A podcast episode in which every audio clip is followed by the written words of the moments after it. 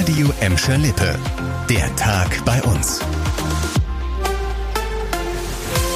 Mit Vera Körber, hallo zusammen.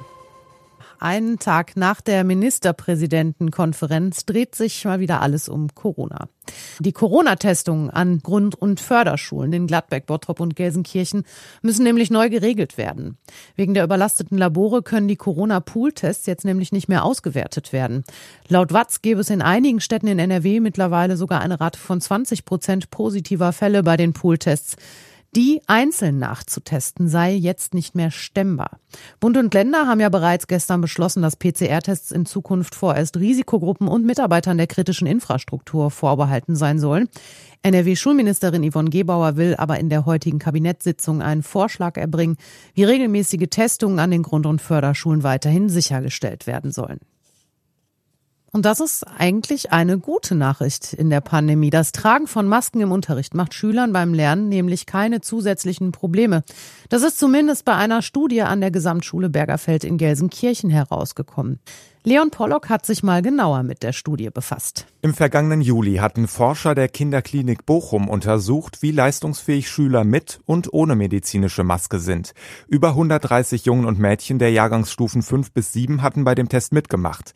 Das jetzt veröffentlichte Ergebnis, die schulische Leistung wurde durch die Maske nicht beeinträchtigt. Die Forscher und die Leiterin der Gelsenkirchener Gesamtschule nannten dieses Ergebnis beruhigend. Seit Beginn der Pandemie habe es gerade bei Eltern große Besorgnis über das Tragen von Masken im Unterricht gegeben. Die wissenschaftliche Studie zeige jetzt, dass die Ängste unbegründet seien. Keine schönen Nachrichten für Gladbeck, Bottrop und Gelsenkirchen. Der Rest der Karnevalsaison bei uns fällt ins Wasser. Nach Gelsenkirchen haben jetzt auch die Karnevalisten in Bottrop den Rosenmontagszug abgesagt. Das hat uns heute der Vorsitzende des Festkomitees bestätigt. Die Entscheidung der Vereine sei wohl einstimmig gewesen. Bei den aktuellen Infektionszahlen könne man so ein Großevent nicht verantworten. Ja, und außerdem hätte noch ein teures neues Sicherheitskonzept erstellt werden müssen.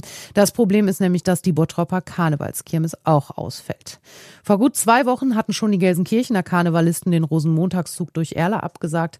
Und auch der traditionelle Schubkarrenumzug in Gladbeck-Rosenhügel findet wegen der Corona-Pandemie wieder nicht statt. Und zum Schluss noch gute Nachrichten aus Bottrop. Das Rathaus dort soll bald eine Erweiterung auf dem Gelände des Saalbaus bekommen.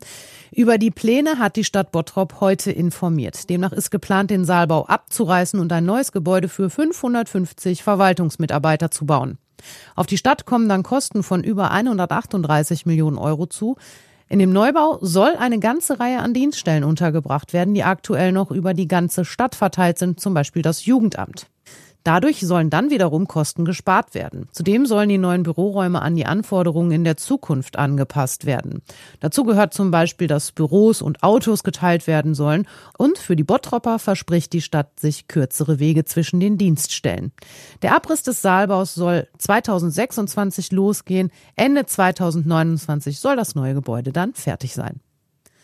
Das war der Tag bei uns im Radio und als Podcast. Aktuelle Nachrichten aus Gladbeck, Bottrop und Gelsenkirchen gibt es jederzeit auf radio und in unserer App.